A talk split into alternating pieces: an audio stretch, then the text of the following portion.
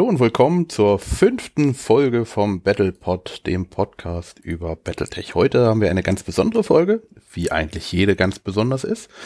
Ähm, nicht nur, dass der Olli wieder da ist, hallo Olli, Servus. sondern wir haben auch einen Gast da, mein äh, Skipper und äh, unser aller Hoshi. Willkommen. Danke, danke, hallo. So, Hallo, Hoshi. Heute machen wir einen Überblick über die Battletech-Lore. Olli hat sich da richtig viel Mühe gegeben und hat per Hand ab 94 in Englisch aufgeschrieben, was alles passiert ist.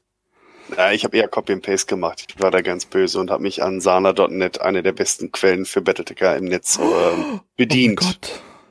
Plagiiert habe ich sozusagen, aber ich will keinen Doktor damit machen, keine Sorge. Ja, naja, wer weiß. Also in Battletech-Geschichte weiß ich nicht, ob es da schon welche gibt. Die äh, neue Western Alliance äh, Doktoranden-Akademie.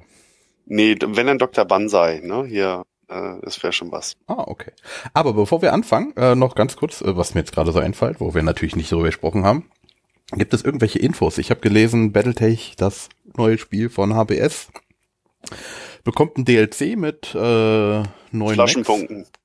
Flaschenpunkten? Ah ja, genau, Äh, Flaschen, Flashpoints. Flashpoints, genau. Und ähm, ja, mal schauen, ich bin im Moment nicht so vom Hocker davon. Ich hätte lieber gerne eine neue Kampagne. Äh, es ist eine gewissermaßen eine neue Kampagne. Also ich bin ziemlich begeistert, Mhm. weil ich habe sowas schon im Ansatz im Mod erlebt und das macht total Laune. Also das heißt, du hast äh, mehrgliedrige Kampagnenmissionen, die äh, aufeinander aufbauen und was ich halt besonders cool finde, ist die Tatsache, dass du äh, teilweise mit äh, angeschlagenen Mechs in das nächste Gefecht gehen musst. Also nicht mit in jeder Partie ist das so, so wie ich es herausgelesen habe, sondern nur im bestimmten ähm, hat den Hintergrund, dass manchmal einfach keine Zeit ist, um dann die Piloten mal ausruhen zu lassen oder zu versorgen und den Mech dann halt zu reparieren. Und das finde ich anspruchsvoll, weil dann spielst du ganz anders als Mhm. All Out und All In. Aber Genau. es ist doch die gleiche Kampagne. Nee, äh, Nee, die ist- Kampagne. nee, Ist eine, ist, eine, ist eine andere Kampagne. Ah, okay. Oder, oder eigentlich eine, eine Fortsetzung, aber in, in einem anderen Gebiet quasi ein bisschen. Und soweit ich auch das jetzt ein bisschen zusammengelesen habe von den Developer Notes, ähm, soll es auch nicht mehr so ganz so linear sein. Nee, genau, dynamisch. Und das habe ich ja schon per Mods gespielt und das macht total Laune, weil die ähm, in dieser bisherigen Kampagne, in der, in der Standardkampagne, wurde es ja total gepusht mit diesen Story-Missionen, wurdest du ja gepampert ohne Ende. Und äh, jedes Mal hattest du so viele Millionen oder so viel Kohle auf dem, auf der, auf der hohen Kante, dass im Prinzip neue Mechs, neue Module und so gar kein Problem waren. Wenn du jetzt mal mit den Mods, Mods die Kampagne spielst und dann ohne Story-Mission, dann siehst du mal, wie hart das Söldnerleben wirklich ist wie du dir sehr genau überlegst, welche Mission du als nächstes annimmst wegen der Entfernung, der Zeit, weil wenn du 40 Tage zum Beispiel unterwegs bist, zahlst du einmal unterwegs alle 30 Tage deine, deine Kohle, deine Unterhaltskosten für Nüsse, für Reisekosten sozusagen. Außer Spesen nichts gewesen, ne? Hm. Und wenn du dann noch die Mission verkackst, ne, dann ist es richtig böse. Und daher schaut man sehr genau, welche Missionen geben Geld, wie viel Salvage, also Beute, kann ich mir wirklich erlauben und um, nehme ich jetzt mal vielleicht gar kein Salvage und nehme das, das volle Geld einfach, um Finanzlöcher zu stopfen. Und das ist eigentlich so das Battletech-Söldnerleben, wie ich es halt aus den frühen Büchern kenne und wie ich es auch erleben wollte. Und das kam in der Urkampagne nicht ganz so rüber, muss ich zugeben. Naja, dann hört sich das ja schon mal gut an. Wann Mhm. soll's rauskommen? November. November. Preis ist aber noch nicht klar. Wir wissen nur, drei neue Mechs sind auf jeden Fall dabei und ein, eine neue Umgebung, also so tropisch. Und dann haben wir als Mechs dabei einmal den Cyclops, den wir auch von MWO gut kennen. Dann haben wir die Crab, äh, Cyclops äh, 90 Tonnen Assault. Dann die Crab 50 Tonnen Medium Mech. Bin ich jetzt kein so ein Fan von, von dem Ding. Nicht, weil es nichts kann, aber ich finde das Design einfach hässlich. Und einer meiner Favoriten seit den frühesten Tagen, 45 Tonnen Hatchet Man. Ja, der Hatchetman ist immer witzig mit der Axt. Ja, eben, genau, weil das gab's äh, so bisher noch nicht. Das heißt, eine richtige Nahkampfwaffe. Man kann zwar treten und schlagen und tralala, aber wenn du jetzt einen Hatchetman hast, dann kannst du auch gezielt ansagen, ich möchte mit der Axt attackieren und nicht einfach nur einen Nahkampf fahren. Das finde ich schon geil, muss ich sagen. Naja, gut, mit dem Hatchetman muss ich ja immer die Axt nehmen. Also normal. Ja, nein, aber du, diese Funktion muss jetzt hinzu. Vorher konnte ich nicht sagen, ich möchte schlagen oder treten, sondern hast nur gesagt, Nahkampf. Und Mhm. dann hat der Mech das gemacht, was der Zufallsgenerator gerade gut fand. Und jetzt wird es wahrscheinlich geben, attackiere mit der Axt. Das Mhm. ist schon was anderes. Ja. Na, dann sind wir äh, vorfreudig gespannt. So ist es. Ja, und Ähm, noch eine hm? zweite traurige, äh, also eigentlich zwei traurige Nachrichten gibt's ja eigentlich. Ne? MW5 verschiebt sich oder hat sich ja schon unlängst auf 2019 verschoben. Ich glaube, Datum ist noch nicht bekannt oder Zeitraum. Naja, besser so als irgendwie Crap. Von daher, okay. Und das zweite ist die Battletech äh, Tabletop Intro, also Einsteigerboxen, die haben sich jetzt auch nochmal verschoben. Äh, sollten ja jetzt eigentlich auch schon längst draußen sein. Liegt aber wohl am Zulieferer aus China mit den Figuren, der nicht aus den Pötten kommt oder wie auch immer. Und deswegen wird es da auch noch eine, eine ganze Weile dauern. Schade, Mhm. schade. Ja, das stimmt.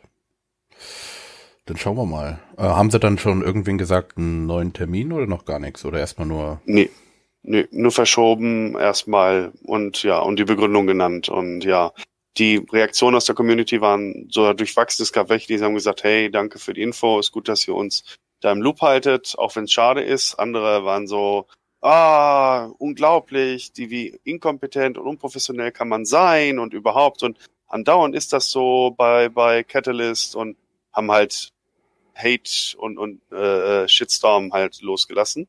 Hm. Und äh, andere haben gesagt, mir scheißegal, ich habe sowieso schon genug Figuren. Ja. Gut. Dann ähm, würde ich sagen, fangen wir an. Ja. Mit äh, der Early History. Äh, wann haben Sie denn angefangen, die, die Lore zu schreiben eigentlich? Welches Jahr? Äh, exakt auf den Tag kann ich es nicht sagen, aber ich gehe davon aus, dass sie halt in den 80ern, mindestens spätestens in den späten 80ern angefangen haben, das ernsthaft zu es- skizzieren Hm. und dann bis Anfang der 90er hinein und tatsächlich ist 1994, so wie ich sehen konnte, der Startpunkt der Battletech Lore. Hm. Was ist Genau, denn so 94? 94 war so der Startpunkt, äh, wo man gesagt hat, ab da zweigt es im Prinzip ab. ja. Richtig. Okay, ähm, was ist denn 94 passiert? Ich habe meine Ausbildung zum Speditionskaufmann abgeschlossen. Uh, jetzt ich habe mit Auszeichnung maturiert. Nee, Quatsch, Unsinn, war ja 95, da war ich jetzt im zweiten Lehrjahr, so ein Scheiß. Oh, dann hat nur. Okay, dann ähm, also alles beginnt mit Hoshis immer äh, immer na Dings da halt deine Ausbildung Immer Dingsbums. immer Dingsbums genau. Nein, also im Lore ist es halt einfach so, man muss sich mal die Zeit wieder vor Augen führen. Das war ja erst wenige Jahre nach dem Mauerfall, der, der eiserne Vorhang hatte sich gehoben. Äh, die Situation in Russland beziehungsweise der vorherigen Sowjetunion war noch sehr instabil. Ich glaube, Boris Jelzin war damals der El Presidente, ein, ein ziemlicher Säufer, aber auch eher westlich zugeneigt. In der Sowjetunion waren damals herrschten echt er- erbarmungswürdige Zustände teilweise, weil Versorgung im Winter ausgefallen war, so dass die Gebäude nicht mehr geheizt werden konnten. Es gab damals wirklich Care-Pakete, also die westlichen Nationen haben Russland äh, finanziell und äh, auch unterstützt mit Nahrungsmitteln und Energie, wenn ich mich recht erinnere. Und das war halt ein Staat, der gerade echt abhängig war von seinem ehemaligen ärgsten Feind und ein, ein Staat, der gleichzeitig noch auf ziemlich vielen Atomwaffen und konventionellen Waffen sitzt. Also es war schon eine spannende Zeit auf jeden Fall. Auch wenn es viele von uns in dem Alter nicht ganz so gespannt haben. Und genau da setzen sie halt an, dass eigentlich die USA zusammen mit Europa und Japan, also klassische Verbündete aus dem aus der NATO-Zeit, ähm, den dem Bau einer orbitalen Industrieanlage bauen namens Crippen äh, Station und die sollte äh, dazu dienen, ähm, Raumschiffe zu bauen. Ähm, Start äh, oder Fertigstellung war 2005 im Battlefield. Die hat es Ja. natürlich so jetzt in der Realität gegeben. Dafür haben wir die International Space Station. Ja, vorher gibt- hatten gibt wir doch- noch gibt die. doch ein-. Ne, gibt eine lustige Parallele auch bei der Crippen Station, weil die auch im Prinzip in so äh, Bot-Bauweise geplant war, ja, wie es eigentlich die ISS ist, ja. Um Ja. eben quasi das von einer einfachen Station in einen richtigen Industriekomplex im All quasi auszubauen, um eben diese Schiffe zu bauen. Hm. Aber war damals nicht noch die, war, war das schon die Mir? 94? Die flog noch, ja. Die Die, war in den noch. 80ern gebaut, aber die sollte ja gar nicht so lange fliegen. Die ist ja viel länger geflogen, Mhm. als sie gedacht. Ja, ich wollte nur sagen, zu dem Zeitpunkt war es nicht die ISS, die da oben war. Genau. Nee, nee, genau, Ja, genau. ja. Die ISS wurde erst geplant und nach und nach gebaut. Ich weiß, ich glaube, Anfang der Nullerjahre ist sie, glaube ich. Ich müsste jetzt nachschauen, aber ähm, war auf jeden Fall 2005 könnte ah, sogar ein paar Jahre früher gewesen sein. Warte, ich Wikipedia ist dein Freund. Äh, 20. November 1998. Oh, okay, alles klar, sogar ein paar Jahre früher. Aber wurde ja danach noch weitergebaut. Sie war ja nicht komplett, Genau. so wie heute, sondern da waren so die ersten Basismodule und grundsätzlich funktionsfähig. Ne? Also die, Genau. die Parallele dazu ist schon da, da werden sich sicherlich auch dran orientiert haben, als sie die Lore hatten, weil solche Raumstationsprojekte gab es natürlich auch schon um 1990 herum, zumindest in Gedankenspielen. Naja, danach folgt eigentlich hier so eine, so eine ähm, etwas veränderte Realität, weil es gibt dann ein, einen Sowjet-Style-Regierung, die äh, putscht und in Russland einen zweiten Kalten Krieg mit der NATO auslöst.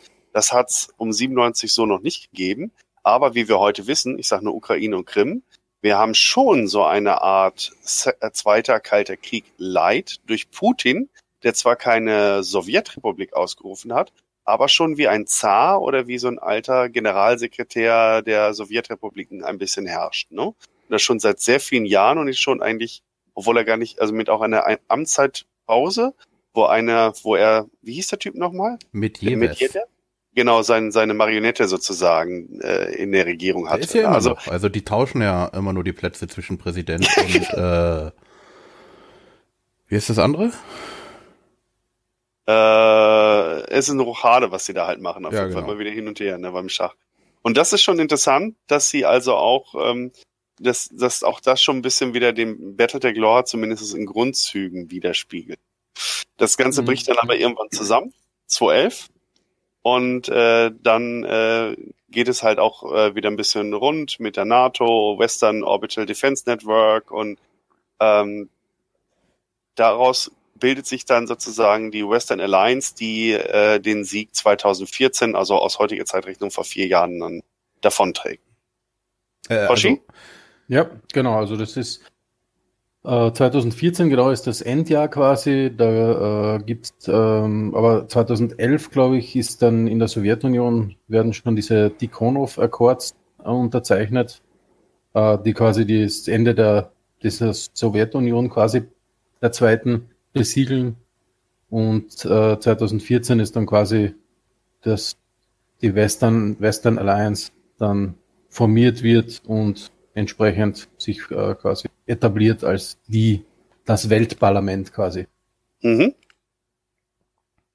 Spannend wird's dann 2016. Da gibt's dann das Alliance Space Command.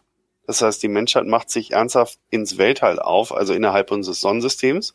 Und im Dezember 2016 wird dann die erste bemannte Mars-Mission gestartet. Haben wir jetzt leider noch nicht erlebt in der Realität, aber diverse äh, Satelliten, Drohnen und weiß der Geier was und Mars Rover sind inzwischen hingeflogen, weil man sagt, na, Menschen durchs Weltall schicken ist nicht ganz so effizient, machen wir das lieber mit Robotern, um das zu erforschen. Und wir sehen ja jetzt auch in den letzten Jahren die ersten Erfolge. Ich glaube, so Hinweise auf Wasser und auf, auf Leben und Mhm. auf mögliches Leben. Also von daher, es bewegt sich auch da was und zwar auch in demselben Zeitraum, wie Faser, die Erfinder von Battletech, das in etwa vorausgesehen haben. Und dann kommt 2020 und das ist das Lieblingsthema von Hoshi, wie ich weiß. Ja, vor allem interessant fand ich, äh, dass, weil viele, die es quasi so in den 80ern, 90ern so Science Fiction in der nahen Zukunft beschrieben haben, ja, haben wir gedacht, 2020 fliegen wir schon mit irgendwelchen Super-Ionenantrieben oder sonstigen Zeugs, ja. Fliegenden Ähm, Autos. Genau, fliegende Autos und all so Dinge. Flugtaxis. Ähm, Battle, also die Battletech-Autoren haben aber gesagt, nee, ja, zwar 2017 brechen wir zum Mars auf, aber diese AS Procyon, die da geflogen ist, war noch eine Rakete im Prinzip. Also chemischer Antrieb, nix irgendwie Futuristisches. Genau. Kein Millennium Falcon, so ein Ärger. Genau so ist es, ja. Lustig ist auch noch äh, 2018 schon, also eigentlich letztes Jahr, äh, haben dann äh, Fujita Dieses und Jahr noch Kearney, bitte, ja? dies, äh, genau dieses Jahr eigentlich, ähm, haben Fujita und Kearney dann die quasi ihr Paper gepublished über hyperdimensionalen Antrieb ja, und gesagt, na, das wäre mal eine Möglichkeit und alle haben sie im Prinzip für Spinner erklärt. Also das, das ist insofern ganz witzig, weil es gibt ja auch jetzt vielleicht nicht den überlichtschnellen Antrieb, aber es gibt ja schon alternative Triebwerke und seit äh, oder zumindest Ideen und Konzepte, die sich halt so noch nicht so umsetzen lassen und die jetzt auch schon seit Jahren diskutiert werden, aber wenig im Vordergrund stehen. Also von daher, ja. ob wir dann Sprungschiffe mal haben werden, sei dahingestellt, aber auch da liegen sie gar nicht so falsch weil wir jetzt genau. die Theorien zu Technologien aufstellen, die es vielleicht dann wirklich in, in 50, 60, 70 oder vielleicht sogar in 20 Jahren geben. Ja, man muss ja auch sagen, vieles hängt ja auch jetzt an dem Jahr 2020 ähm, zusammen. Also dass ein, einfach die ähm, dass Energie kein Problem mehr ist. Man sagt ja auch, dass die Probleme unserer Welt, viele davon würden durch einfach durch eine, durch die Energie begrenzt. Wenn wir einfach unendliche Energie hätten, ohne dafür natürlich gleich unseren Planeten platt zu machen, ähm, würde vieles einfacher gehen und besser. Ja, und was war die Lösung des Problems 2020? Solltest du jetzt mal verraten. Ja, ich wollte jetzt für Hoshi den Weg bereiten. Ja, und genau, 2020, das war dann im Prinzip so der Umbruch, weil vorher eben war alles, ähm, ja, fossile Brennstoffe alles und, und etc. Ähm, und 2020 ist im Prinzip der erste wirkliche kommerzielle Fusionsreaktor erfunden worden. Diese ganze, sage jetzt einmal, Geldmacherei um Energie ist dadurch im Prinzip geschrumpft, weil Energie plötzlich günstig, super einfach herzustellen war durch Fusionsreaktoren. Ähm, so haben sie, zumindest so stellen sich das die Battletech-Leute vor. Ja. Weiß nicht, ob ein Fusionsreaktor wirklich so billig ist. Aber ähm, ja, also das, das war auf jeden Fall quasi abgehakt. Und es geht dann eigentlich eher darum, andere Rohstoffe und, Rohst und überlebenswichtige Dinge wie Wasser und so weiter auf Planeten zu finden. Ne? Ja. Ich habe mal gerade nebenbei auf Wikipedia nachgeguckt, wie denn der Stand der Dinge bei der Fusionsreaktortechnologie ist. Also nach heutigem Erkenntnisstand rechnet man um bei 2050 um einen von, mit einem ersten kommerziellen Reaktor. Also gute 30 Jahre später. Und mhm. ein großtechnischer Einsatz erst im letzten Viertel des 21. Jahrhunderts. Es kann aber auch schneller gehen. Also irgendjemand stolpert auf äh, über eine Möglichkeit, die man vorher so nicht auf dem Radar hat und auf einmal geht's ratzfatz. Ne? Im Moment also bauen sie ja auch einen Forschungsreaktor, einer der größten Fusionsreaktoren in, in, Deutschland, soweit ich weiß. Der ist jetzt auch kurz vorm Fertigstellen und so, im Endeffekt, sobald sie es schaffen, dass er, er braucht ja auch Energie zum Betreiben, wenn er die selber herstellen kann, plus X, ab dann passt es. Genau, also da, der Wendelstein in Deutschland, genau, der hat ja schon einmal für, ich glaube, waren es 0,01 Sekunden oder so, hat er schon Energie produziert, oder? Das ist ja lang. Ja, ja, das ist ein Anfang. Ist ein Anfang ich weiß, genau. natürlich, natürlich. Ich finde das doch auch total super. Vor allem Fusionsreaktoren sind ein ganz wichtiger Meilenstein für Battletech, weil ohne Fusionsreaktoren keine Battlemechs, außer diese so, komischen ja. Dieselbetriebenen, die im Dark Age da rumlaufen. Aber dazu kommen wir wesentlich später. Und auch nicht in diesem Battlepod. Hm. Ähm, aber das ist schon geil, äh, äh, dass, dass sie trotzdem äh, auch so bodenständig dabei geblieben sind, was Hoshi gerade schon erwähnt hat, dass viele der Entwicklungen, die sie kalkuliert haben, tatsächlich jetzt auch stattfinden und ungefähr auch in derselben Reihenfolge und in demselben Zusammenhang. Also da muss man schon sagen, das ist mehr als so diese typische, ey, 2017 leben wir alle in einer fantastischen Welt oder hier ist die Apokalypse schon längst da und die Zombies rennen über den Planeten. Mhm.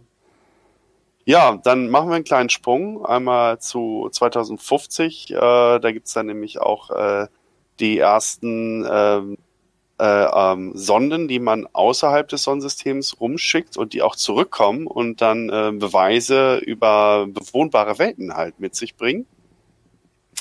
Und ähm, in den nächsten 50 Jahren bis ungefähr 2100 ähm, wird die Western Alliance, indem sie sich mit anderen Staaten auf der Erde verbündet, zur sogenannten Terranischen Allianz oder Terran Alliance und haben natürlich auch wesentlich mehr äh, Geld und Produktionsmittel zur Verfügung und pushen äh, die Technologie voran. Das Ganze mündet dann 2107, äh, dass man die Ideen, die Thomas Kearney und äh, Takeyoshi Fushida äh, 2016 hattest du gesagt oder 2018, ne? 18. 2018, ne? Äh, bezüglich des überlichtschnellen Fluges, also den sogenannten FTL Spacecraft, äh, hatten, dann in die Realität umsetzen. Und sie machen den ersten zwölf Lichtjahre äh, Sprung in praktisch Nullzeit in das Tau Ceti-System. Das ist Genau, ja. ein, ein gigantischer Sprung, also Small Jump for, äh, for Jump Ship, ne? A giant Leap for, for Mankind. Und Genau, wobei, wobei ich sagen muss, äh, das ist eines der Themen, was ich quasi fast ein bisschen jetzt vom Zeitraum für sehr lustig halte, weil äh, die quasi gesagt haben, so 2102 ist so das Jahr, wo quasi im Labor nachgewiesen wird, dass dieser äh, Kearney Fujita Drive möglich ist. Ja? ja, Und, und nur sechs Jahre später gibt es quasi schon ein Jumpship.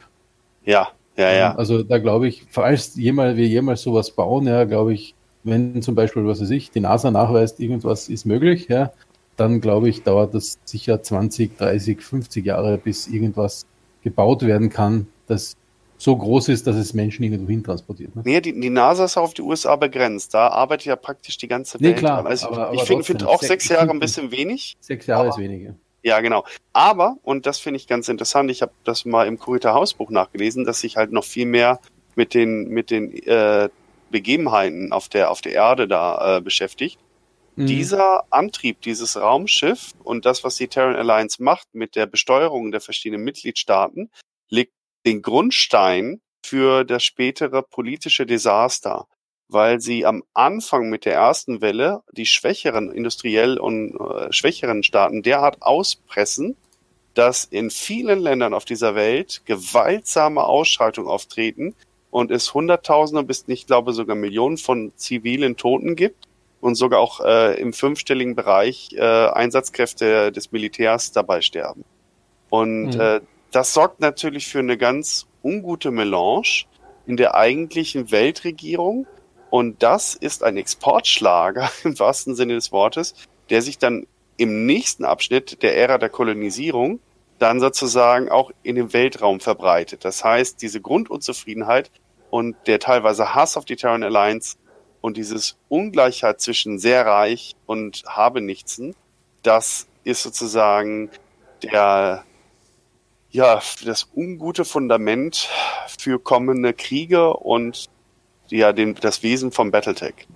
Man könnte Mhm. jetzt ähm, einen Vergleich ziehen zu ähm, Star Trek, die ja ähnlich Ja. auch, nachdem das ähm, Energieproblem gelöst wurde, wie jetzt hier in Battletech, also das ist ja die Parallele, sage ich mal, dass es dort dann sich die Leute besonnen haben, sozusagen aufs Menschliche, aufs Zusammenleben und so. Das heißt hier genau ja fast das Gegenteil passiert.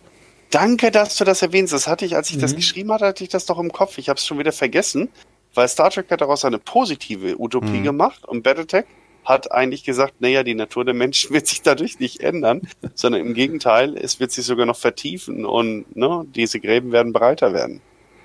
Genau. Und es, es gibt sogar irgendwo einen total netten Artikel von einem der, der, der Haupt, äh, der Schreiber vom Lore und so weiter. Ist den Namen vergessen. Aber ich habe den Artikel irgendwo, ähm, dass nämlich der auch gesagt hat, ja, eigentlich sein, seine Idee war immer auch was durch diese Verdünnung, ja, also weil sich ja die Menschen quasi wieder dünner machen von der sehr stark bevölkerten Erde. Ja, Und dass es im Prinzip ja auch zwar Jumpships gibt, aber die halt noch in der Entwicklung sind und sehr wenige und du eigentlich auch ewig lang brauchst, um Nachrichten zwischen diesen Planeten zu schicken, ja, ist es natürlich viel leichter auch für so eine Führungsriege an Menschen die Macht zu ergreifen und sich quasi als Könige zu etablieren. Ne? Mhm, Genau. Also ich finde, hier auch zu dieser Ära der Kolonisierung ist ein Paradigmenwechsel. Vorher sind wir alle zusammengefecht auf einem Planeten und das hat so natürlich so ein bisschen Erinnerung an, an Europa des ausgehenden Mittelalters, ne? Ähm, aber äh, die Parallelen sind nicht so stark, wie ich finde. Vor allem, weil mal damals Menschen auch schon weggehen konnten und es ihnen, äh, es gab keine gemeinsame Anstrengung, um Europa zu verlassen, sondern es gab immer schon Völkerwanderung und Fluktuation in Europa, Asien und Afrika und Nahem Osten. Ähm, aber hier bricht sich sozusagen etwas Bahn und das erinnert schon dann an die Frühzeit der Kolonisierung äh, der Erde, also 15. Jahrhundert, 16. Jahrhundert, als dann äh, Amerika entdeckt wurde, also Nord- und Südamerika, als äh, Australien dann auch besiedelt wurde und auch die, die afrikanischen Kolonien entstanden, dass sozusagen dieser Nukleus Europa äh, dann halt äh, sich ausbreitete über die Welt auch zu Nachteil vieler Urvölker, um das mal vorsichtig zu äh, formulieren. Aber in Mhm. diesem Fall treffen sie ja auf unbelebte Welten. Also es ist nirgendwo die Rede davon, dass es Aliens gibt oder großartig intelligente Tiere auf den Planeten. Das heißt, die Menschen ähm, begeben sich auf leere Planeten und fangen die an zu kolonisieren. Aber mit denselben Problemen, die die Seefahrer und Kolonisten im 15., 16. und 17. Jahrhundert hatten. Die Verbindung, das was Hoshi gerade sagte, die Nachrichtenverbindung zu den Heimatländern, das Vereinigte Königreich, Frankreich, Spanien, Portugal und so weiter, waren so weit, dass man mit Gouverneuren arbeiten muss, weil man sonst diese riesigen ähm, Reiche, globalen Reiche nicht regieren kann. Ja, Ja. Man, man kann ja Genau sagen, das Feudalsystem ist eigentlich nur eine Reaktion auf die ähm, Nachrichtenlage, also das Verschicken der Nachrichten. Umso länger das ist, umso eher wird sich ein Feudalsystem etablieren. Richtig. Und das habe ich mich früher, als ich jünger war, als ich mit Battle angefangen habe, gedacht, so ein Unsinn. Nach einer Demokratie und Republik wird sich doch keiner wieder mehr in so ein Feudalsystem zurückbegeben. Es war total naiv gedacht mit, was weiß ich, 19 Jahren oder so. Ne? Mittlerweile ist man ja ein bisschen schlauer, dass die Menschen schon ein bisschen doof sind manchmal. Ne? Aber hier in diesem Fall ist es nicht nur Dummheit, sondern es ist einfach Effizienz, weil anders geht's ja kaum. Genau, was ich nämlich schon glaube, und das, da, ist, da finde ich den Zeitraum wieder richtig, ähm, weil der Trump redet ja auch von seiner Space Force, ja, Ja, genau. ähm, dass nämlich 2108 eben die, die Pathfinder den, diesen ersten Jump macht, ja, aber Ja. sofort quasi 2120 die terranische Space Navy gegründet wird.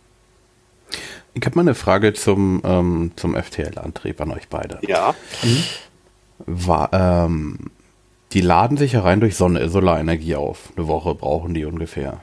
nee, Genau, zu dem das, das, das Konzept ist im Prinzip relativ, also hat mit dem Aufladen eigentlich zuerst in erster Linie gar nichts zu tun, Ja. weil die ersten Schiffe eigentlich auch durch Fu- Fusionsreaktoren gespeist worden sind. Ne? korrekt. Die, Also die Solarsegel wurden wesentlich später erfunden. Genau.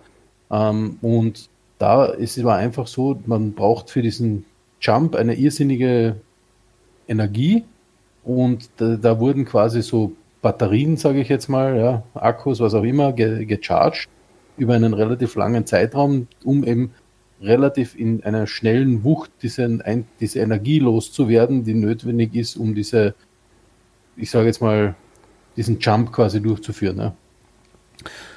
Also im Endeffekt äh, ist der äh, Fusionsantrieb besser oder warum haben sie oder warum sind sie auf das die war einfach, das war einfach quasi, ähm, das Problem war, du hast natürlich ein relativ schweres Fu Fusionsreaktorgerät, das, äh, für das du auch Energie auf, also weil, weil die, die sind davon ausgegangen, das ist so eine Art wie ein Wurmloch, das du erzeugst. Ja? Hm.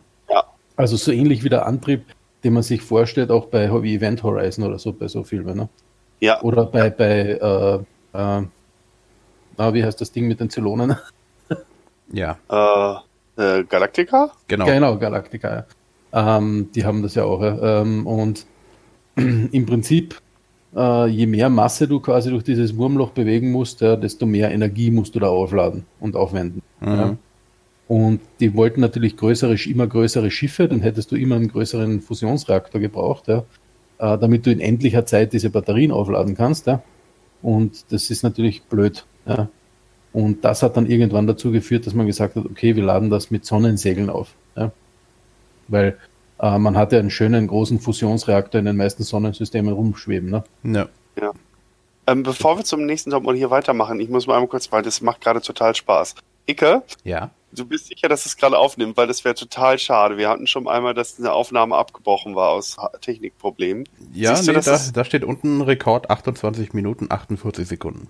Oh, sehr gut, sehr gut, weil das war echt mal total schade. Wir haben einen Podcast komplett dadurch, ne? Deswegen frage ich jetzt gerade, es macht so viel Spaß. Okay, weiter im Text. Ähm, also der, der Reaktor äh, ähm, ähm, ist, ist der, der Ursprung gewesen und äh, ökonomischer waren die Sonnensegel, aber die wurden erst ein gutes Stück später erfunden und auch die haben sich erstmal entwickelt. Auch die, die Sprungschiffe haben sich entwickelt. Äh, später, die weitesten, glaube ich, sind 30 Lichtjahre. Das ist so das anscheinend das physische Maximum, was sie irgendwann herausgefunden haben. Das heißt, mehr als doppelt so weit als die ersten. Und das hat dann nochmal das Ganze beschleunigt, weil innerhalb von kürzester Zeit sind, also in kürzester Zeit im Sinne von Weltgeschichte, hat es äh, 600 Kolonien gegeben. Das heißt, von dem, äh, der, der ersten Kolonie 2116 auf Tau Ceti, die dann später in New Earth umbenannt wurde, bis 2235 600 Kolonien. Mhm. Das ist eine Hammer, oder? Hm. Wie viele Personen gab es denn dann schon? Also wie viele Menschen? Puh, die, das ist, das habe ich nirgendwo gefunden, wie viele Milliarden. Aber wenn wir heute ausgehen, was haben wir heute? Sieben Milliarden oder so, ne? Hm. Dann kannst du mal überlegen, was da noch geht. Also da geht noch was auf der Welt, ne? Aber äh, vor allem, wenn sie dann auch in, aufbrechen, dann wird es natürlich da auch wieder Vermehrung geben, und so weiter und so Ja. fort. Und es gab auch schon Sprungschiff-Unglücke, aber in, in Summe war das alles nicht so kritisch, wie ähm, man das vielleicht meinen mag. Also es sind nicht so viele Leute dabei ums Leben gekommen. Hm. Also was man, ähm, was wir jetzt übersprungen haben, ist in der Zeit 2271 ist die Foundation der Free World Sleech. Also Ja, ein, ein Jahr vorher sogar noch äh, gibt's was Interessantes. Das haben wir auch schon übersprungen. Und zwar 2270, das hatte Hoshi vorhin gesagt. Und zwar, das ist ein Vorläufer der kapellanischen Konföderation, und zwar die kapellanische Hegemonie entstanden. Hoshi, magst du dazu Genau, noch ja. was erzählen? Ja, also im Prinzip äh, zuerst äh, hat das Ganze ähm, Liao, äh, also wirklich äh, an den Namen Liao festgemacht, ja, äh, mit, mit äh, Elias Liao ähm, gegründet, hat es eben das Liao-Territorium gegeben, ja. Und der Elias Liao, der hat wirklich so äh, 21, 82, äh, 82 war das schon, so ethnische Säuberungen durchgeführt und so weiter, dass halt nur die richtigen Leute auf seinen Welten sich da niederlassen, ja. Ähm, und, und hat das auch, hat das auch quasi auf, hat das noch von Terra aus, also von der Erde aus quasi dirigiert, ja, und hat auch sogar auf der Erde ethnische Säuberungen in seinem Gebiet durchgeführt, was halt die Terranische Allianz natürlich nicht so toll gefunden. ähm, es ist ganz klar, ne? Mhm.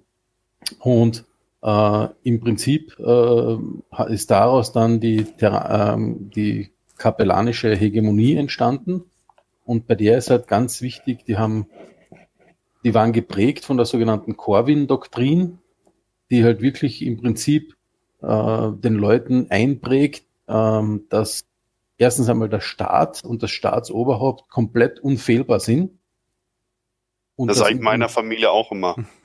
Genau, Ich ja, bin und- unfehlbar, glaubt mir. Ja, sie glauben dir Irgendwie nicht. klappt das noch nicht so ganz. Es ist, genau, und, und, und, und dass im Prinzip aber das kapellanische Volk äh, ähm, die, die Zukunft der, der menschlichen Rasse sind. Ne? Hm.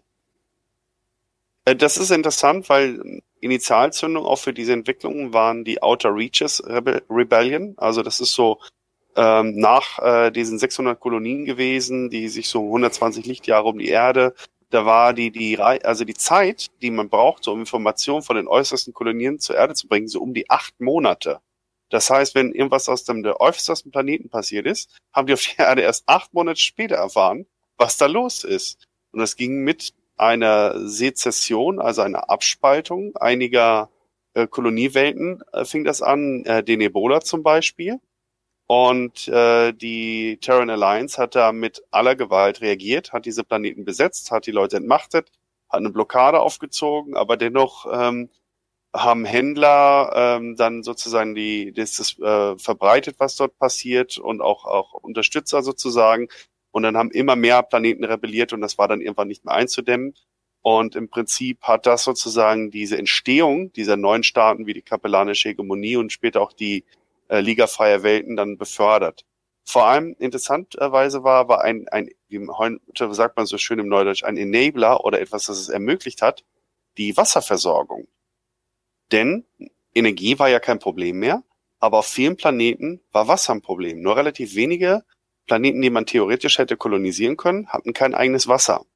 Also hat man ein Verfahren gefunden, wie man mit Hilfe von mehreren Sprungschiffen aus Asteroidengürteln dort kristallisiertes Wasser in die Mitte nimmt und damit zu den Zielplaneten springt und das Wasser sozusagen dort ablädt. Wie das genau gemacht wird, habe ich jetzt nicht gelesen.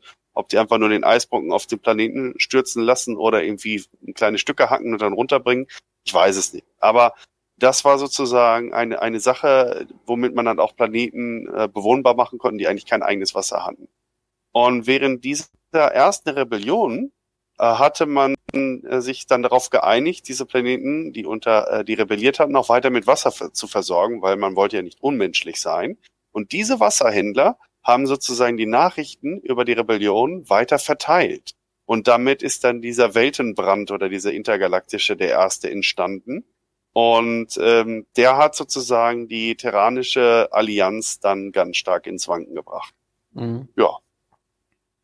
Und dann sind wir eigentlich schon ähm, 2314. Ähm, die Terranische Allianz hat auch mit sich selber zu kämpfen. Kor äh, äh, Korruption und die Kolonien werden nicht mehr richtig unterstützt. Viele Menschen, die auf diesem Planeten geboren wurden, sehen Terra gar nicht mehr als ihre Heimatwelt an, weil sie kennen den Planeten auch gar nicht, sondern den Ebola oder was auch immer ist halt ihr Heimatplanet. Das heißt, diese Bindung zu Terra zerbricht in dieser Zeit und die Terranische Allianz driftet in einen absolut blutigen Bürgerkrieg. Ähm, genau, was, was, was, Lust, was lustig ist, äh, in der Zeit auch, also erstens natürlich als, äh, als Kurita-Fan muss man natürlich sagen, äh, 2296 ist Shiro Kurita äh, zum ersten Bürger von Galedon ernannt worden. Ne? Yay! genau. Ähm, aber was auch lustig ist, eben, es hat bis 23.00 gedauert, also genau 23.00, äh, bis die äh, TRS Dreadnought gelauncht wurde, ja, was das erste im Prinzip Warsh Jump Warship war, ja, also das erste Kriegsschiff mit Jump-Möglichkeiten. Vorher waren es nur alles Einbäume, wo die Zivilisten mit rumgeschippert genau. sind. Interstellare Einbäume natürlich. Ähm, vor den 2300 ähm, hat auch die, ähm, hast du ja geschrieben, dass die äh, Terranische Allianz sich verkleinert hat auf die auf einen 30 ja 30 Lichtjahre Radius, also zwei Jumps. Muss man auch ja, sagen, die haben praktisch den Außen abgestoßen und waren, fühlten sich dadurch dann nicht mehr auch für zuständig. Ja, ja, klar, das war ja dann die Zeit, wo auch die kapellanische Hegemonie und auch andere mhm. dann halt entstanden sind, einfach wo dieses Machtvakuum dann von kleinen mhm. Reichen, die auch mit der Kommunikation mit einzelnen Sprüngen dann halt sozusagen dann ihre, ihre Machtbasis entstanden. Es ist ja analog zu dem, was wir dann so im 16. Jahrhundert erlebt haben, oder halt auch in der amerikanischen Revolution, wo sie sich von den Briten losgesagt haben, hatten keinen Bock mehr, sich irgendwie von dem King George aus, aus Großbritannien beherrschen zu lassen. Und so ist das ja in vielen Ländern halt gelaufen. Wo, wobei jetzt, also gerade der amerikanische Bürgerkrieg ist so ein bisschen was anderes. Die wollten ja hauptsächlich eigentlich eine Mitbestimmung im Parlament, was ihm verweigert wurde. Ja, ja, das sagen sie so. Das ist die offizielle Begründung. Die hatten keinen Bock mehr auf die Briten. genau. So einfach ist das. Ah, ich glaube nicht. Also so was ich da äh, weiß, ist eigentlich, die wollten halt Mitbestimmung haben und haben sie einfach nicht gekriegt und waren dadurch Bürger zweiter Klasse. Nee, die wollten, das, wie, wie, will man, wie will man von Amerika aus mit Segelschiffen Mitbestimmung im Parlament haben? Ja, das kannst du aber hier rüberschicken. Das ist doch kein Problem. Ja, äh, wochenlang das, und so weiter. Ja, und das haben nee, doch sogar die Römer geschafft. Die Römer haben die ganzen äh, Die mussten über den Atlantik segeln. Nein, aber die, die Römer haben auch Aquädukte gebaut. Ja, ja klar. Den Aquädukt. Nein, also lass uns nicht zu tief da reinsteigen. Also ja. äh, die, diese, diese, diese Fliehkräfte in dieser Endphase der Kolonisierung gab es auf der Erde auch und ja. auch folgerichtig und auch nur logisch im Battletech-Lore. Ja. Darauf wollte ich hinaus. Genau, also es ist immer so, früher war es so, man hat sich von der Nation entfernt, wo man aufgewachsen ist. Oder wo man, oder wo die Ursprünge der Familie herkommen zu dem, wo man aufgewachsen ist. Ähm, also jetzt zum Beispiel, wie er da sagt, es, die, die Briten wurden Amerikaner, die Deutschen wurden Amerikaner etc. Und ähm, was ich interessant finde, hier ist es ja so, ähm, weil wir jetzt auch gleich dazu kommen, durch die, die Gründung der anderen Häuser, dass ich interessant finde, ist, dass trotzdem in diesen Richtungen hauptsächlich gewisse Nationen sich immer zusammengefunden haben. Also jetzt die Richtung Kurita, dann, wo sie sich gegründet haben, hauptsächlich die Japaner. Ähm, ja, das, das, das ist nicht ganz richtig. Ähm, das, das wird oft in manchen Battletech-Romanen leider so dargestellt, ist, mhm. ist aber eigentlich gar nicht so, ja. Ähm, weil zum Beispiel ähm, die Liaos, ja, mhm. oder die, die Liao-Familie, äh, denken viele, das sind Chinesen, ja, was, was eigentlich nicht stimmt, ja, sondern eigentlich die Ur-Liaos, ja, ähm, war also der, der erste äh, Name. Die kam aus Castro Brauxel. Äh, Liao, die kamen, nee, die kamen, glaube ich, aus Vietnam und der erste Liao war sogar der Sohn von einem britischen äh, General oder so. Mit einer vietnamesischen Frau. Oder was, ne oder nepalesische Frau. Bin mir jetzt nicht sicher, ich glaube vietnamesisch. Also, das sind nicht eigentlich nicht, also die Liaos selbst sind eigentlich nicht Chinesen, ja, äh, herkömmlich, ja. Ähm, genauso wie eigentlich äh, viele Welten in der kapellanischen Hegemonie und dann später in der kapellanischen Föderation nicht äh, hauptsächlich kin chinesische oder anhängende Völker waren, sondern auch sehr viele arabische und solche, äh, also arabische Völker ähm, und, und äh, teilweise auch äh, südpazifische Völker, ja, also äh, äh, da mit reingekommen sind. Also das mhm. ist nicht so schwarz-weiß, wie es oft in den Romanen dargestellt nee. wird. Auch, auch, auch, auch bei Kurita nicht. Auch, ne? Kurita gab's. Genau. Aber die Idee des, des, des, Bushido und dieses genau. Kriegers, das, das kam schon von Haus Kurita, die genau. eine klare japanische Abstammung haben. Aber genau. die Gründerväter von Haus Kurita, die haben diese Idee so gut transportiert auf ihr Umfeld, dass auch Menschen ganz anderer Herkunft das übernommen haben und sozusagen sich dann kuritisiert haben. Ne? Mhm. Aber kommen wir genau. mal wieder, wieder zurück. Aber ähm, was ich, was ich, was ich, was ja? ich meinte, ist, dass jetzt zum Beispiel, also jetzt ähm, zum Beispiel, wenn man die Battletech-Karte nimmt, ähm, also die heutige, dann sieht man in jedem Haus ähm, Steiner zum Beispiel Deutsch und ähm, also als als Hauptsprache immer Deutsch und noch irgendwas. Ja, so wie in den USA Englisch. heute Englisch ist, ne? Obwohl genau. die Herkunft ganz andere sind. Das hat sich halt einfach geprägt, ihre, ihr Umfeld. Ne? Der, der Nukleus war schon irgendwo da, Deutsch, ne? Mhm. Aber sie haben dann die Nachbarsysteme, die vielleicht gar nicht Deutscher ist, zum Beispiel Schotten im, im, im äh, lyranischen Commonwealth und auch ganz andere Nationen, ne? Mhm. die gar nichts damit zu tun hatten, aber die halt das Deutsche für Haussteiner von Haussteiner übernommen haben einfach.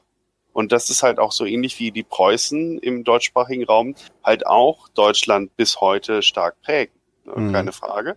Und die Preußen waren aber niemals, waren kein Heimatland in Baden-Württemberg oder Sachsen oder äh, in, in Bayern. Ne? Ja. Aber das ist, das ist schon so, dieses, ähm, ich sage ja, dieses, dieser Nukleus war da und die Prägung halt auf das Umfeld und dann hat man sich darauf geeinigt. Ah, ja. Und genauso mhm. ist es auch im Battletech gelaufen, was auch nachvollziehbar ist und logisch. Ne? Mhm. Jetzt würde ich noch mal einen Namen gerne in die Runden werfen, und zwar 2315 hat einen Navy Admiral, James McKenna, McKenna kennt man von den großen Schlachtschiffen im Battletech, ähm, äh, hat bei einem Alliance Global Militia, also von der Terranischen Allianz, dann die Macht sozusagen ähm, äh, nicht an sich gerissen, aber hat auf jeden Fall diesen inneren Konflikt 2315 beendet und hat dann die terranische Hegemonie ausgerufen. Und die terranische Hegemonie spielt zumindest in meinem Battledeck-Bewusstsein eine große Rolle, mhm. weil sie so ein Prinzip Vorläufer des Sternenbundes war und immer wieder auch auftaucht in veränderter Form und vor allem gerade die Kernwelten äh, aller Häuser immer noch ein bisschen prägt. Das heißt, die Planeten von Diron, Militärdistrikt Diron, die ja für uns als 36. wichtig sind, haben, sind auch stark von der terranischen Hegemonie geprägt worden und sind daher nicht ganz so kuritistisch, würde ich jetzt mal so formulieren, wie andere Militärdistrikte äh, in Haus Kurita. Und das gleiche gilt auch für andere Planeten von den anderen Häusern. Das heißt, die terranische ähm, Erbschaft oder Legacy, wie heißt, was heißt Legacy auf Deutsch nochmal? Ähm, die, das Vermächtnis. Vermächtnis. Das Vermächtnis, Vermächtnis ja. Ne? Das lebt halt fort und pflanzt sich in gewisser Weise auch in dem Dark Age wieder, als dann die äh, terranische, ich weiß nicht, wie sie da heißt, ich glaube Republik oder was auch immer, ne? Ähm, ähm, dann unter unter diesem, ah, wie heißt der Typ? Jetzt, ähm, äh, Stone, Devlin ah, Stone. Devlin Stone, genau, wieder entsteht. Das heißt, dieser terranische Nukleus für Starlink und auch für spätere Entwicklung spielt eine ganz wichtige Rolle. Drumherum haben sich dann die Häuser gegründet. Als erstes halt die Liga Freier Welten offiziell, 2271, das dann die Federated Suns 2317, das äh, Draconis-Kombinat 2319, das Lyranische Commonwealth 2341, also nochmal deutlich später, und mit einigem Abstand die finale Form dann von der Kapellanischen Konföderation 2367. Das heißt, die Häuser, so wie wir sie dann halt so kannten oder kennen, sind erst über einen langen Zeitraum von fast 100 Jahren halt entstanden. Und in dieser Zeit äh, gab es ähm, eine sehr entscheidende Person, der den McKenna beerbt hat nach seiner 23-jährigen Herrschaft. Und zwar Michael Cameron. Wer sich mit Battletech Lore ein bisschen auskennt, der wird diesem Namen schon mal begegnet sein. Sagt er euch was? Ja klar, da kommt auch Schon kommt einiges gehört, an ja. Doktrin und der Cameron Star und die ganzen Dinge kommen daher. Ne? Richtig. Camerons sind ja die heilige Kuh für die Klaner, weil das die Schöpfer und Bewahrer glorreichen Sternenbundes waren. Und Michael Cameron, der initiiert das Ganze. Also, er, äh, im Gegensatz zu McKenna, der wirklich mit der harten Hand geführt hat, versucht Michael Cameron eher äh, Freundschaften zu knüpfen, Bündnisse aufzubauen, positiv.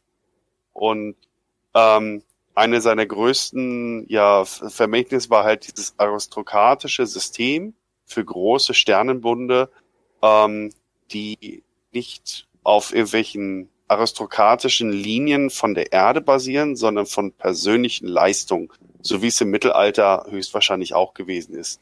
Ein Mann oder eine Frau in einer Gemeinde, die halt was gerissen haben, die sich hervorgehoben haben, die bekommen dann sozusagen diesen Adelstitel und sind verantwortlich für ihr Reich. Und darunter fallen dann halt auch Kurita, Davion, Liao, Marek und auch Steiner. Genau, wobei das, das Lustige dabei ist wirklich, äh, der Michael Cameron, also zumindest wird es in ein paar äh, Interviews auch so beschrieben, der hat sich quasi wirklich hingesetzt und hat dann äh, die sogenannte Peer List geschrieben, wo er Mhm. quasi aufgrund seines Geschichtsverständnisses und was er halt so gewusst hat, ähm, auf diese Liste draufgeschrieben hat, wer seiner Meinung nach eben dieser noblen Klasse angehört und welchen Titel verdient. Weißt du, was ich interessant finde, Hoshi? Das ist eine ganz spannende Parallele zu den Blutnamen in den Clans. Ja, genau. Das der- ist der- der- eigentlich, eigentlich gleich ähnlich wie, wie Kerensky dann die Blutnamen äh, erfunden hat. Ne? Richtig, genau. Nur Kerensky, der wird ja sich mit der Geschichte sehr gut ausgekannt haben.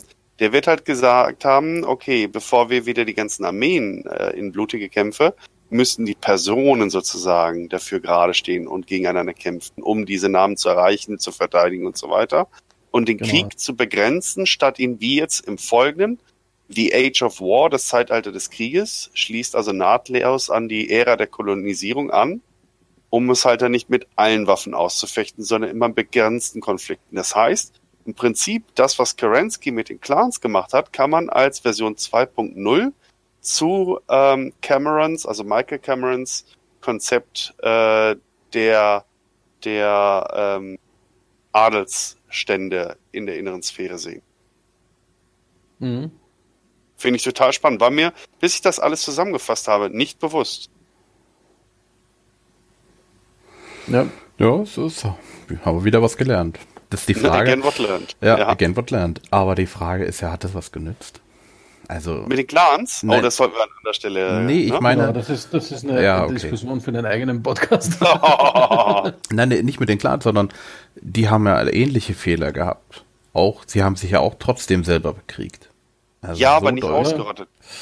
Ja, aber das Also haben die, das- äh, das- die innere Fehler hat sich auch nicht ausgerottet. nee, aber das, das, das Bekriegen bei, Genau, also das, das, das sei dahingestellt. Und zweitens, bei den Clans war das extrem methodisch. Ja? Das heißt, wenn du jetzt nicht dieser Kriegerkaste angehörst, ja, ähm, und, und da, erstens einmal wurde da geboten, quasi um so wenig wie möglich Material und Menschen einzusetzen, wie nur, wie nur geht. Ja, das war das erste Prinzip. Und Genau, im Zweifelsfall haben die Fingerhakeln zu zweit gemacht, um den.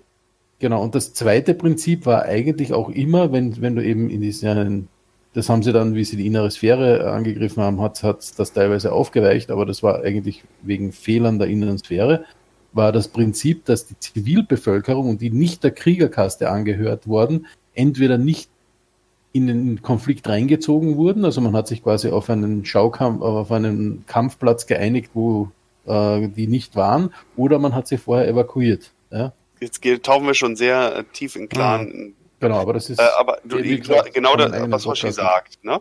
Nämlich im Vergleich zu dem hier 2398 gleicht nämlich die Kapellanische Konföderation, die war erst vor wenigen Jahren gegründet wurde, in einen Krieg mit der Liga Freier Welten ab, und zwar den ersten Andurienkrieg.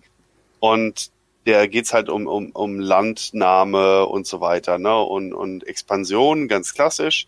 Und daraus folgt die beinahe Vernichtung Vernichtung der Kapa kapellanischen Welt, äh, Tinterwell in 2412.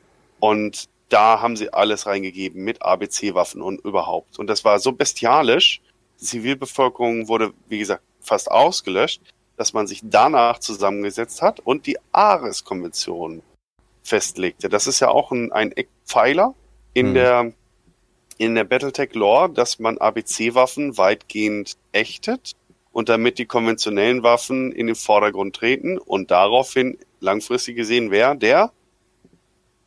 Mech. Der Battlemac, ganz genau. Der wird nämlich 2439 als Folge dieser Entwicklung von der terranischen Hegemonie erstmals hergestellt und vorgestellt. Ich glaube, es war der Mackie, das war so der erste. Genau. Ähm, das, das Lustige dabei ist, ähm, das, deswegen von der terranischen Hegemonie hergestellt, weil die haben ja schon hingearbeitet quasi auch auf diese Ares-Konvention. Und die haben 2318, äh, 2380 ähm, ja die äh, Mother Doctrine eingeführt. Das heißt, die terranische Hegemonie hat quasi gesagt, nicht an Technologie, das irgendwie äh, Cutting Edge ist, wird irgendwie an die Außenwelten gegeben.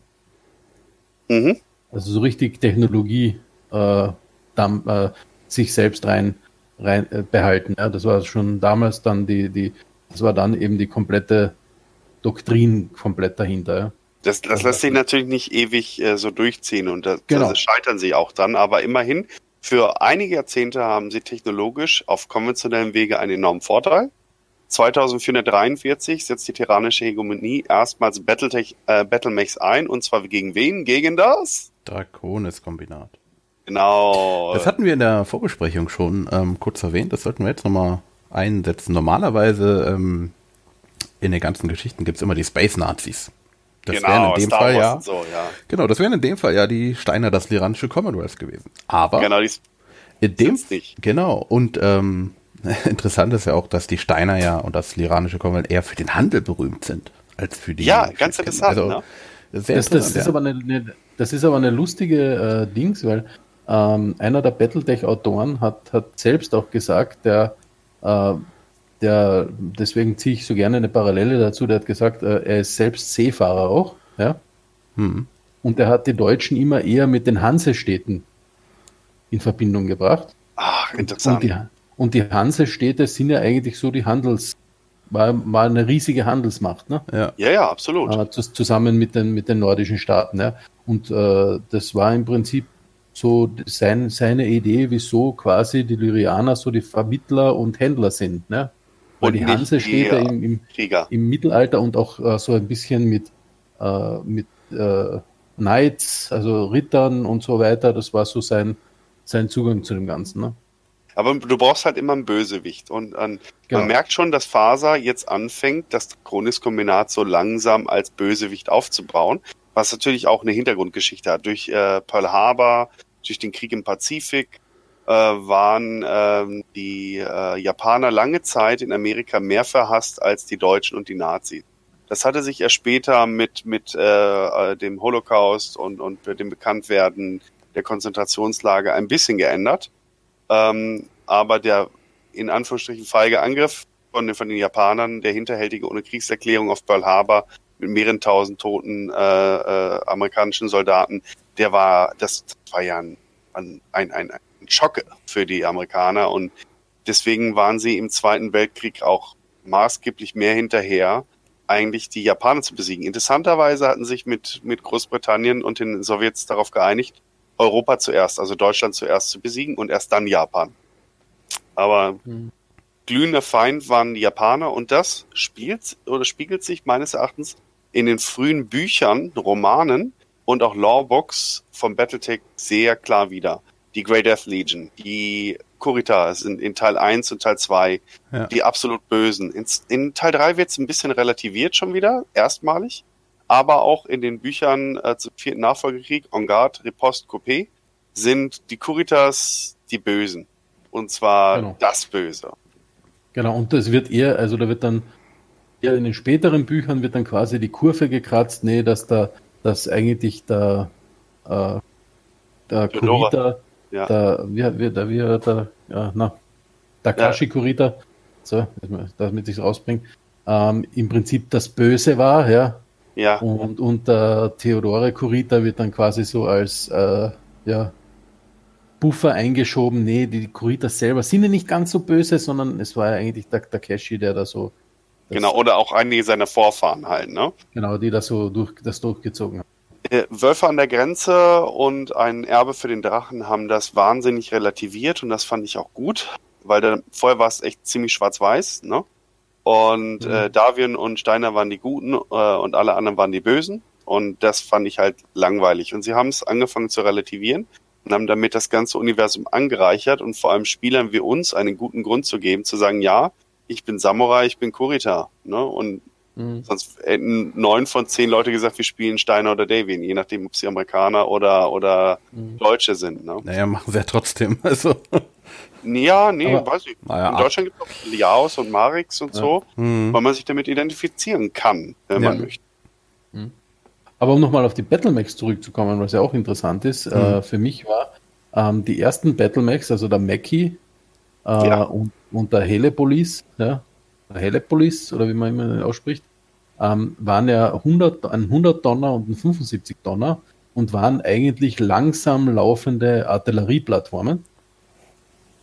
Ähm, also eigentlich äh, nicht das, was wir jetzt unter Battlemax verstehen, ja, sondern ich meine, ja, die sind auf Füßen gegangen, zwei, auf zwei Beinen und so weiter, aber die waren so 30 km/h schnell oder so, ja, und eher äh, eben Artillerie, Large Laser, sowas in der Richtung, ja. ja. Ähm, und erst und dann ähm, als nächstes, glaube ich, war dann, ja, war dann schon der Archer. Ähm, das war 24, äh, 74 und das war der erste, äh, das mag man jetzt kaum glauben, weil äh, jetzt wird der Archer eigentlich eh so als langsamer LAM-Mac gesehen. Ja. Aber ja. das war der erste 70 Donner, der quasi über 60 km/h gelaufen ist. Ja, das war komplett, äh, was ist denn jetzt los? Ja? Ähm, und äh, da, man, da der Archer hat quasi das ausgelöst, dass man mobilere, leichtere Macs braucht. Ja. Ja. Und, und deswegen eigentlich ist dann nach dem Archer ist es Schlag auf Schlag gekommen. Dann ist im Prinzip der Thunderbolt, der Griffin, uh, das waren so die Macs, die dann nach dem Archer raus, rausgekommen sind. Ne? Was ich das wieder realistisch finde von der schnellen Folge, weil wenn man mal den ersten oder den zweiten Weltkrieg als, als ähm, äh, Motivator für neue technologische Entwicklung ansieht, 1914 als die ersten Flieger losgeflogen sind, haben die mit genau. Pistolen und Karabinern aufeinander geschossen. Genau. Und Ende des Krieges hatte man schon relativ äh, gute Jagdmaschinen, die um die 200 Stundenkilometer flogen und schwer, mhm. also ordentliche Maschinengewehre besaßen, die durch die Propellernarbe schossen. Der genau. Zweite Weltkrieg noch heftiger. Den Krieg fingen viele Nationen noch mit Doppeldeckern an, zum Beispiel die Briten. Ne? Mhm. Ähm, und am Ende des Zweiten Weltkriegs hatten wir Jets. Ne? So es, also diese Entwicklung ist immens. Krieg ist ein unglaublicher Enabler von, von, von neuen mhm. Technologien und gerade in diesem Zeitalter des Krieges, über das wir jetzt gerade bei Battletech sprechen, ging es halt dann auch Schlag auf Schlag und 2450 setzte eine Zäsur ein und zwar ein Geheimkommando des iranischen Commonwealth, also aus Steiner, brach in eine Milchfabrik der äh, terranischen Hegemonie ein, stohl die Pläne für die Battlemechs und durch Handel und, und Eroberung und Spionage verteilten sich dann diese Pläne auf alle größeren Hause, Häuser und alle fingen dann sozusagen an, ihre eigenen Battlemechs herzustellen. Und äh, damit war der Krieg dann im vollen Gange. Das Ganze dauerte dann insgesamt, das muss man sich jetzt auf der Zunge zergehen lassen, auf konventionellem Wege gute 100 Jahre, also von 2450, wo die Pläne geklaut wurden, bis 2550, bis alle Seiten stehen K.O. haben gesagt, okay, wir lassen es doch lieber. Mhm.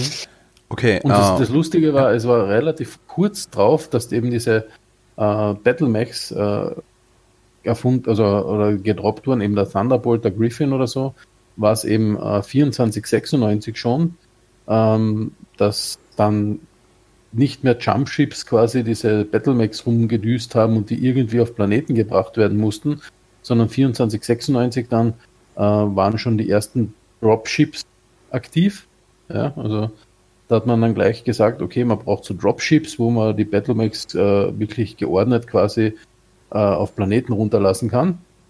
Und äh, wieder relativ kurz drauf, ja, also wo quasi die Battlemax das wirklich das Feld übernommen haben und ihren Siegeszug angetreten haben, äh, 2505, ähm, hat sich dann diese Order of Lorix äh, gebildet, und zwar über alle Staaten, Völker und so weiter hinweg. Ja?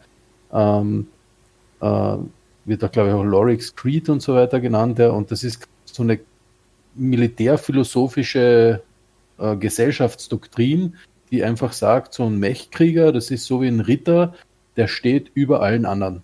Also über allen normalen Soldaten, Zivilisten und so weiter. Also die sind quasi ein Mechkrieger, das ist so das obere, die oberste Schicht der Gesellschaft. Mhm.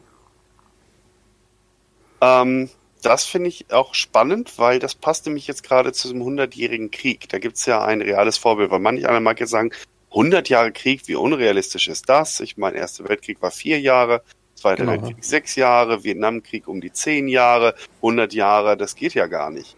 Ähm, doch, sie hatten zu dem Zeitpunkt noch kein HPG, das heißt, die Kommunikation war noch unglaublich langsam über ein mhm. inzwischen sehr großes Sternenreich mit relativ äh, geringer Bevölkerung pro Planet, also keine acht Milliarden, die überall auf dem Planeten waren. Und es gibt ein Vorbild als 100-jähriger Krieg der menschlichen Geschichte, real, von 1337 bis 1453, also sogar ein bisschen länger, zwischen den Engländern und Franzosen, der sich immer wieder aufflammte. Dann gab es wieder eine Zeit, wo eher nichts passiert ist und dann gab es wieder mal eine Schlacht. Da wurden, wechselten wieder irgendwelche Besitzungen, äh, äh, den, den Eigentümer sozusagen bis dann irgendwann mal Frieden geschlossen wurde. Und so kann man sich auch diesen Krieg zwischen den fünf großen Häusern und der terranischen Hegemonie in dieser Zeit vorstellen. Und als das ja. dann zu Ende ging, kam der große Moment, und zwar der Sternenbund, die genau. Starlink. Und bevor wir jetzt da weitermachen, ja. Ähm, hören wir jetzt auf. Wieso? und machen daraus, weil wir jetzt sind bei einer Stunde. Das heißt, Wieso? Wir, ja, wartet, lass mich da ausreden. Wir machen jetzt ja. praktisch, ich stoppe die Aufnahme das ist Teil 1 und wir machen jetzt gleich weiter, aber für die Hörer sozusagen müssen sie jetzt sich einen Moment gedulden. Kleinen Moment, ich würde noch was sagen ja. dazu. Der Plan ist, bis 30, 25 in etwa zu gehen, bis zum Ende des dritten Nachfolgekriegs. Das haben wir am Anfang gar nicht genannt, das müssen wir in der Description schreiben. Das heißt, erster Teil bis zur Gründung des, äh, des Sternbundes, der zweite Teil Sternbund bis Ende dritter Nachfolgekrieg und den Rest gibt es dann im zukünftigen Battlepod. Genau. Genau. Also dann ähm, danke fürs Zuhören und ähm, für uns bis gleich, äh, für euch bis später. Ciao. Ach so, ja, äh, ich möchte mich schon jetzt natürlich nochmal bei unseren Gast, dem Hoshi und dem Olli bedanken, die hier sehr viel äh, super Input geben. Danke. Ja, ist mir ein inneres Fichtenallerschambad. gern, gern. Okay, bis dann, ciao.